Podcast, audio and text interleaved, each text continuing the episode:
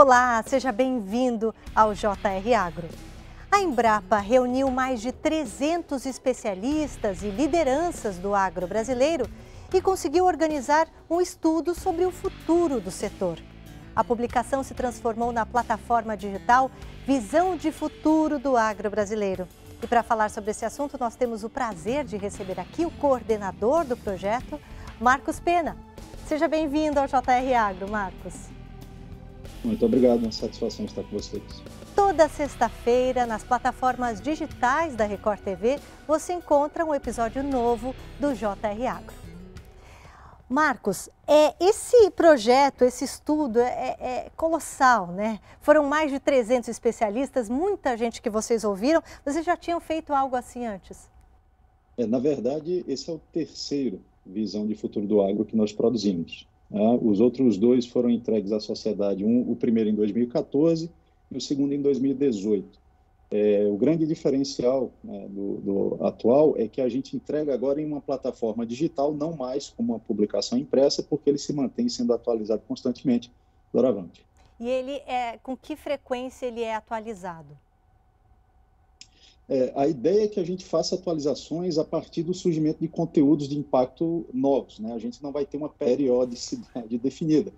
Né? Então, a partir do momento que a gente tiver um conteúdo da rede, tiver produzido um conteúdo que mostre um impacto forte para o agro, a gente faz automaticamente a atualização da plataforma. Então, é, pode ser a qualquer momento, daqui duas, três semanas, daqui três meses, a gente pode ter um conteúdo de impacto novo sendo gerado e disponibilizado na plataforma. Essa é que é a vantagem da plataforma digital, né? Vocês podem atualizar imediatamente.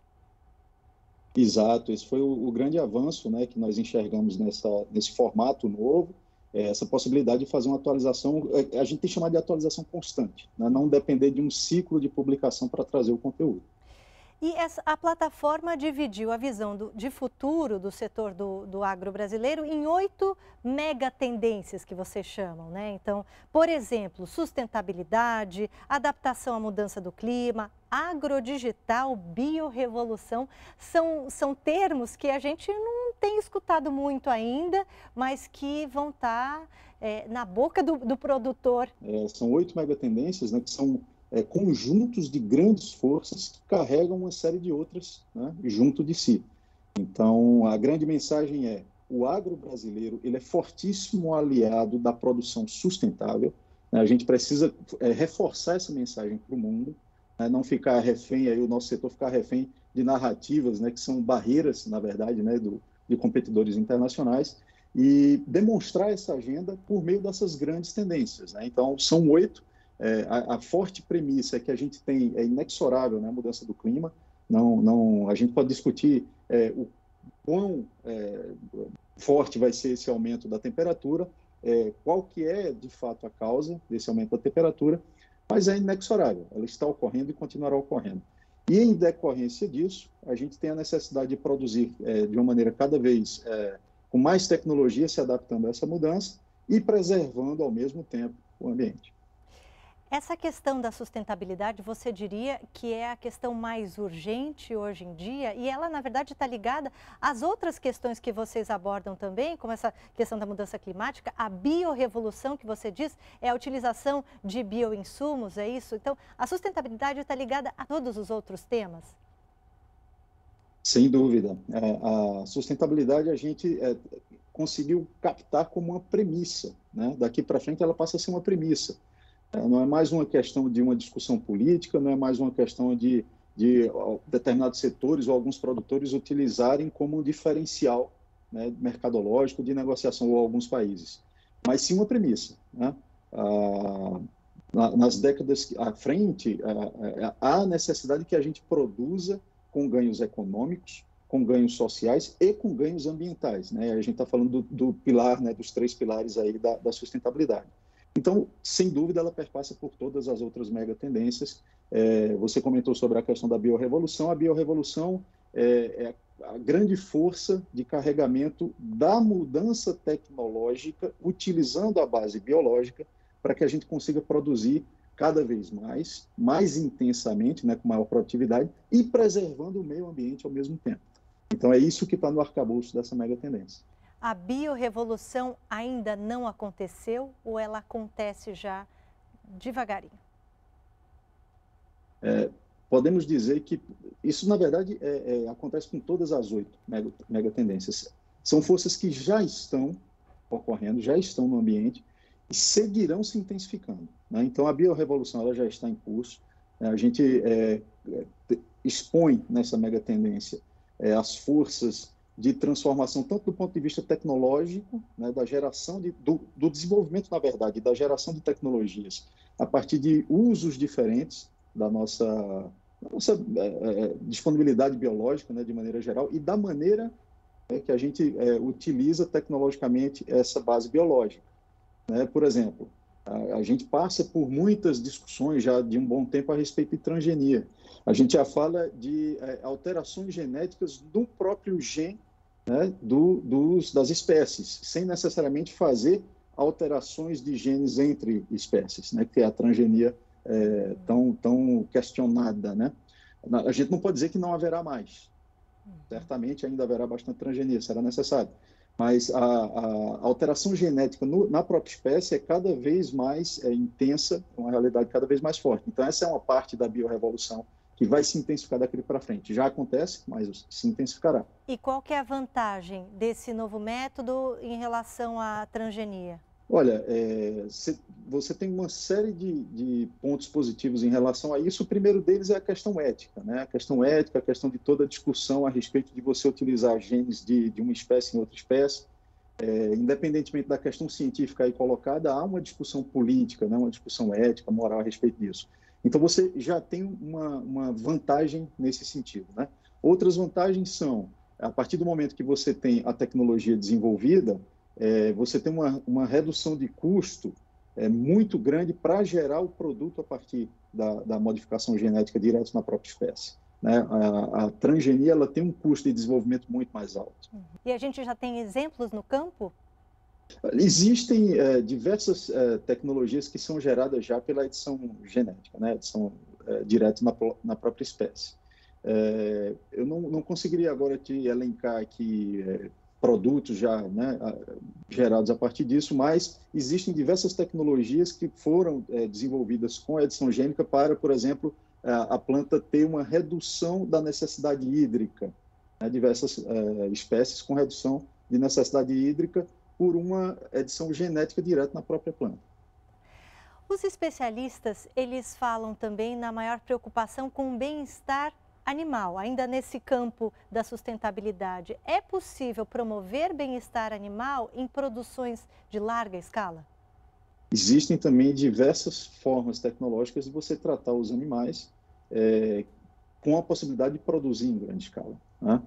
É, você tem, por exemplo, hoje tecnologias é, de integração lavoura, pecuária, floresta, onde a parte de floresta ela serve como a, uma, uma proteção para o animal em relação ao calor, por exemplo, né? a exposição dele no ambiente ao calor.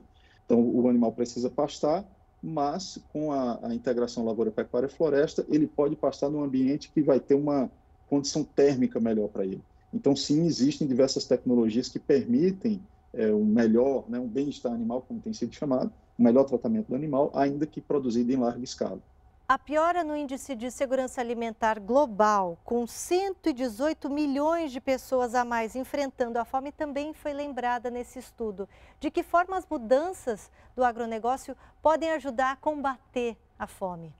Veja bem, o agronegócio é o único caminho que a gente tem, enquanto humanidade, né, disponível para combater é, a fome. Né? É, o, setor, e aqui eu estou falando agronegócio, né, existe uma, uma discussão política também a respeito do tema, mas a, a, gente, na verdade, até na publicação, a gente está chamando de agro, né? como termo mesmo, prefixo, sinônimo de agri, é aquele termo que vai englobar tudo a respeito do mundo rural, vamos colocar dessa maneira. Então, uma agricultura de pequena escala é agro. Um agricultor familiar é agro, né? porque o prefixo é esse. Então, é o único caminho para a gente reduzir fome. Né? Eu gosto muito de uma defesa que o ministro Roberto Rodrigues vem fazendo já de algum tempo, e ele vem afirmando: o agro é paz, porque é, em situação de fome, a gente não tem condição de ter paz entre as populações. E o agro é o único caminho para a gente reduzir fome, produzir alimento, né, para reduzir fome. Então, sem dúvida, o agro com maior produtividade, utilizando das tecnologias mais recentes, né, dos desenvolvimentos tecnológicos mais recentes, tem condição de produzir mais, produzir mais intensamente, respeitando o meio ambiente e, portanto, é, reduzindo a, aumentando, na verdade, a disponibilidade de alimentos né, para a população, não só do Brasil. Né? Lembrando que nós somos grandes exportadores de alimentos e a, a, apoiamos a alimentação no globo como um todo. É, vamos falar um pouquinho de mudanças climáticas que já estão aí, não são algo para o futuro, são para agora, já acontecem. A gente teve secas terríveis no sul, tivemos geada no ano passado e uma geada pode acabar com um trabalho de meses, né? No estudo vocês falam de um, é, ter formas de convivência com essas mudanças climáticas que são é, talvez provavelmente inevitáveis. Como é que são essas formas de convivência? Ah, basicamente, do ponto de vista tecnológico, né? É, a gente desenvolver variedades que possam se adaptar a regimes hídricos né, e de temperatura é, diferentes dos que a gente tem hoje. Portanto, estudar quais serão esses comportamentos de temperatura e desenvolver variedades para temperaturas com essas variações e também diferentes regimes hídricos. Né? É, além das variedades, também manejo né, na produção para que é, a gente consiga, dentro dos ciclos naturais, com essa modificação de temperatura e também né, de disponibilidade hídrica e etc., é, realizar a produção dentro de, das condições que ocorrerão. Né, se, seguirão ocorrendo. A gente já tem mudanças e já tem tecnologias sendo produzidas com base nessas novas, é, é, esse novo contexto né, de mudança do clima. Quer dizer, a gente vai ter que se adaptar cada vez mais a essas novas realidades, né? Essa é a mensagem, hum. sem dúvida sobre o agrodigital. A gente deve ter em breve 5G no campo também aqui no Brasil, né? Como é que está o futuro de, dessa da digitalização do campo? Diria que é inexorável também. É, sem maior conectividade, é, a gente tem uma limitação muito forte à aplicação de tecnologias é, que são inevitáveis também para que a gente tenha um nível maior de produção, né?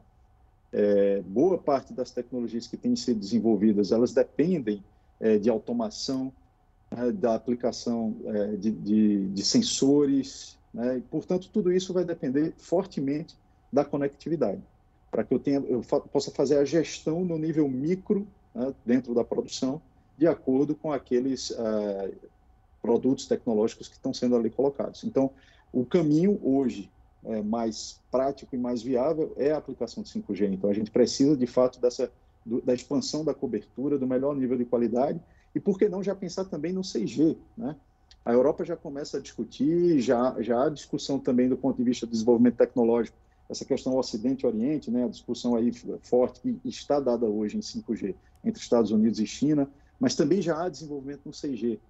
Então, se a gente está falando de, de, pensar aqui no longo prazo, a gente precisa também começar a pensar nisso. E nesse caso específico, dependemos fortemente de políticas públicas, né, que estimulem essa maior cobertura no campo, um nível é, de qualidade de conexão mais alto, melhor, e que também com um nível é, de cobertura maior a gente possa ter uma redução de custo, para que não só o grande e o médio produtor tenham acesso, mas também o pequeno produtor tenha acesso à cobertura e, portanto, possa também utilizar tecnologias mais avançadas. Pois é, essa era a minha pergunta. O grande produtor, o grande pecuarista, né, o produtor de soja, ele tem acesso a essa tecnologia.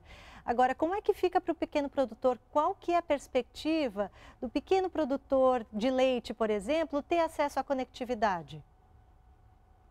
É, o, o, caminho aqui é fortemente o trabalho é, mais forte, né, na verdade, porque já existe fortemente hoje em cooperativa, e a partir disso as associações, as cooperativas é, buscarem apoio político para que a gente tenha políticas que é, possam subsidiar esse desenvolvimento, né? Porque isso depende muito diretamente do retorno para as empresas de tecnologia, né? para que elas possam fornecer o serviço e ter um retorno em cima disso. Sem o estímulo político, a gente dificilmente vai conseguir ter uma cobertura que alcance o pequeno produtor, né? que pelo menos até o momento, é, não viabiliza o investimento da empresa de tecnologia para levar essa cobertura. Então, sem política pública, dificilmente a gente vai conseguir é, ter essa expansão que é tão necessária. Marcos, é, voltando àquela questão das oito megatendências, uma delas é a integração de conhecimentos e tecnologias. Como é que isso se dá nesse futuro próximo? Perfeito. Catarina, a gente tem é, um ambiente, é, isso já acontece na realidade, né? um desenvolvimento tecnológico que ele não se dá é, isolado em disciplinas. Né? Então, a gente tem o desenvolvimento da TIC, das TIC, né? por si só, sim, existe. A gente tem o desenvolvimento de tecnologias biológicas aplicadas para a produção agrícola por si só, também existe. Mas a gente tem cada vez mais o desenvolvimento desse conjunto. Né? Então, eu tenho o desenvolvimento de uma determinada tecnologia né, direta aplicada no campo para a produção, que envolve o desenvolvimento, é, o teste, né, portanto, pesquisa e a geração da tecnologia, das tecnologias das diferentes disciplinas diretamente em conjunto no campo. Né? Então, a aplicação direta, por exemplo, de sensores específicos para a produção de planta, ao mesmo tempo que eu estou também naquele, naquele experimento no ambiente, experimentando diferentes formas de produzir e diferentes variedades também de produção consorciadamente com a, o desenvolvimento das tecnologias. Então, é, eu tentei é, colocar aqui de uma maneira é, exemplificando né, o que é, que é isso, porque é um pouco mais chato de explicar é, do ponto de vista conceitual, é o uhum. desenvolvimento das tecnologias em conjunto, ao mesmo tempo, com a mesma é, intenção, aplicação, o mesmo objetivo. É isso que é chamado de integração de conhecimentos e tecnologias. E, e, nesse aspecto, o papel da Embrapa é fundamental, né, do desenvolvimento de pesquisa e na aplicação imediata. Perfeito. Assim entendemos e temos como objetivo fazer o desenvolvimento justamente com esse tipo de aplicação, né? É, para além disso, a Embrapa vem desenvolvendo já de alguns anos, três, quatro, cinco anos para cá, um sistema é, mais avançado de pesquisa junto com o setor produtivo. Hum. Né? Nós desenvolvemos, é, remodelamos, na verdade, todo o sistema Embrapa de gestão, é, da gestão da pesquisa, para trabalhar com os TRLs, né? É a, a, o, o, preparo tecnológico, né? o nível de preparo tecnológico das pesquisas que estão sendo feitas, que é uma inspiração aí do modelo da NASA é, para trabalhar justamente com uma carteira de um percentual da nossa carteira de investimento e pesquisa ser trabalhado diretamente em conjunto é, com o setor produtivo, né? E assim, portanto, fazendo essa integração de conhecimentos e tecnologias com a aplicação direta. Uhum. Né? Isso é um modelo muito desenvolvido já no mundo, né? A inspiração é a NASA, mas a gente tem, por exemplo, é o Fraunhofer, né? é, o Instituto de Tecnologia Alemão que trabalha com esse formato. É, temos aqui no Brasil o exemplo da Embrapi, né, nossa co-irmã aí da, da parte industrial, é, jovem também, mas já com essa perspectiva, e a Embrapa remodelou, como eu disse, é, três, quatro anos atrás, o sistema Embrapa de gestão para trabalhar dessa maneira. E uma outra mega tendência é a governança, né? o incremento da governança e da análise de riscos. Normalmente a gente fala em governança na área industrial, né? no, enfim, é, é difícil falar em governança na agricultura, por exemplo, mas esse é um conceito que hoje já se aplica. Sem dúvida. É... Começando do ponto de vista mais amplo, né? Governança, por exemplo, nessas discussões internacionais, nos fóruns internacionais. Né? Então, a perspectiva aqui é: isso se intensificará. Já acontece hoje, já impacta hoje nossa produção, nossas decisões, seja de investimento, seja políticas, mas aumentará. Né? Então, é, esse, nesse nível aí, né, mais amplo, a gente vai ter esse incremento de governança, mas também a gente tem um incremento de governança do ponto de vista é, da gestão nacional dos riscos. Né? A gente tem risco climático, a gente tem risco é, de pragas, de invasoras, né? enfim, riscos bióticos e abióticos, e a gente precisa fazer uma governança disso para que não seja feito de maneira isolada, né? porque um pode impactar o outro, e a gente precisa que os setores também se conversem, inclusive porque a gente tem é, cada vez mais a interação entre os setores e produções, né, como a gente está falando da integração, por exemplo, lavoura, pecuária e floresta, como um exemplo, né, é, mas do, dos diversos sistemas é, integrados e consorciados,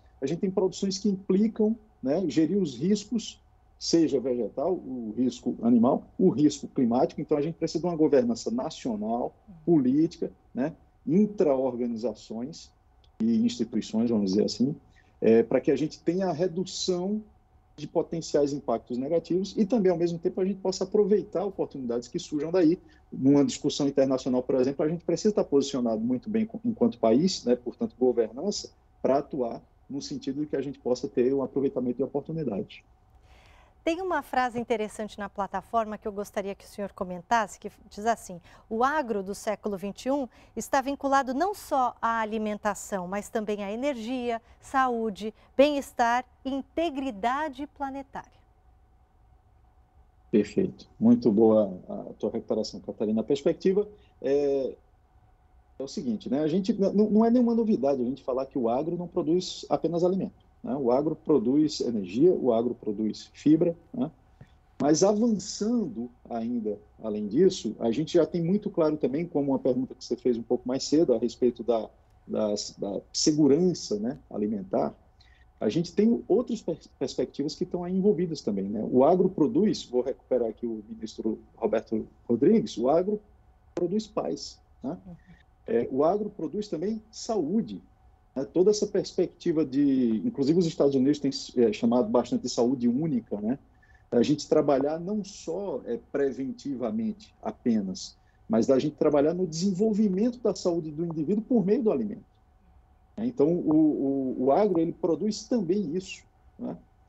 Ele produz essa, essa integração entre o ser humano com o ambiente para que essa integração gere saúde ao ser humano, seja por meio da alimentação, mas seja também por meio é, da preservação do meio ambiente, que aí acarreta a gente ter é, melhor né, disponibilidade do ponto de vista de regime hídrico, de água tratada, né, do, do, solo protegido, do verde protegido, que também é importante o verde no, no sentido de mata nativa, né, e a, também nessa perspectiva a preocupação com é, a integridade na produção diretamente, é, especialmente do, do ambiente no sentido do impacto que o agro pode levar, né, um agro mal gerido né, a fauna e a flora do ambiente onde está inserido o setor produtivo.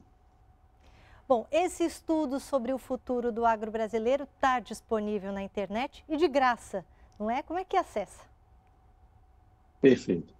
É, é uma plataforma, está no, no, no, ambiente do portal, né, do site da Embrapa, embrapa.br barra visão de futuro do agro brasileiro. Então, está disponível, é gratuito, conteúdo é, como a gente falou mais cedo, com a perspectiva de ser atualizado constantemente.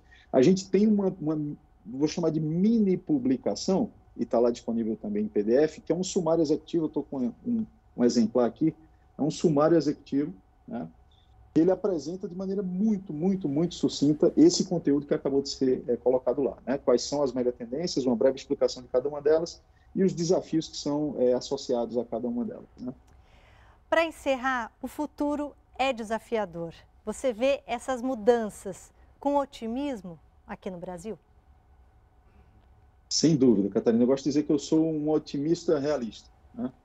Então, a, a, gente analisa todas as perspectivas, a gente analisa é, outros países produtores do agro, né, com a economia mais madura, né, mais desenvolvida, e a leitura é clara, né, com desenvolvimento tecnológico, com a governança adequada, né, com a geração de políticas que apoiem o setor produtivo, que é quem de fato atua na realidade, a gente tem total condição de ter uma produção ainda mais forte, ainda mais intensa no sentido realmente de produtividade e preservando ainda mais o nosso ambiente. O JR Agro recebeu hoje o Marcos Pena, que é coordenador do projeto Visão de Futuro do Agro Brasileiro. Marcos, obrigada por ter participado da entrevista. Parabéns a você e a todos os pesquisadores que fizeram esse estudo tão importante. Nós que agradecemos, Catarina, a satisfação e estamos sempre à disposição. Muito obrigado. O JR Agro fica por aqui. Você sabe, toda sexta-feira tem episódio novo nas plataformas digitais da Record TV. Obrigada pela companhia e até a próxima.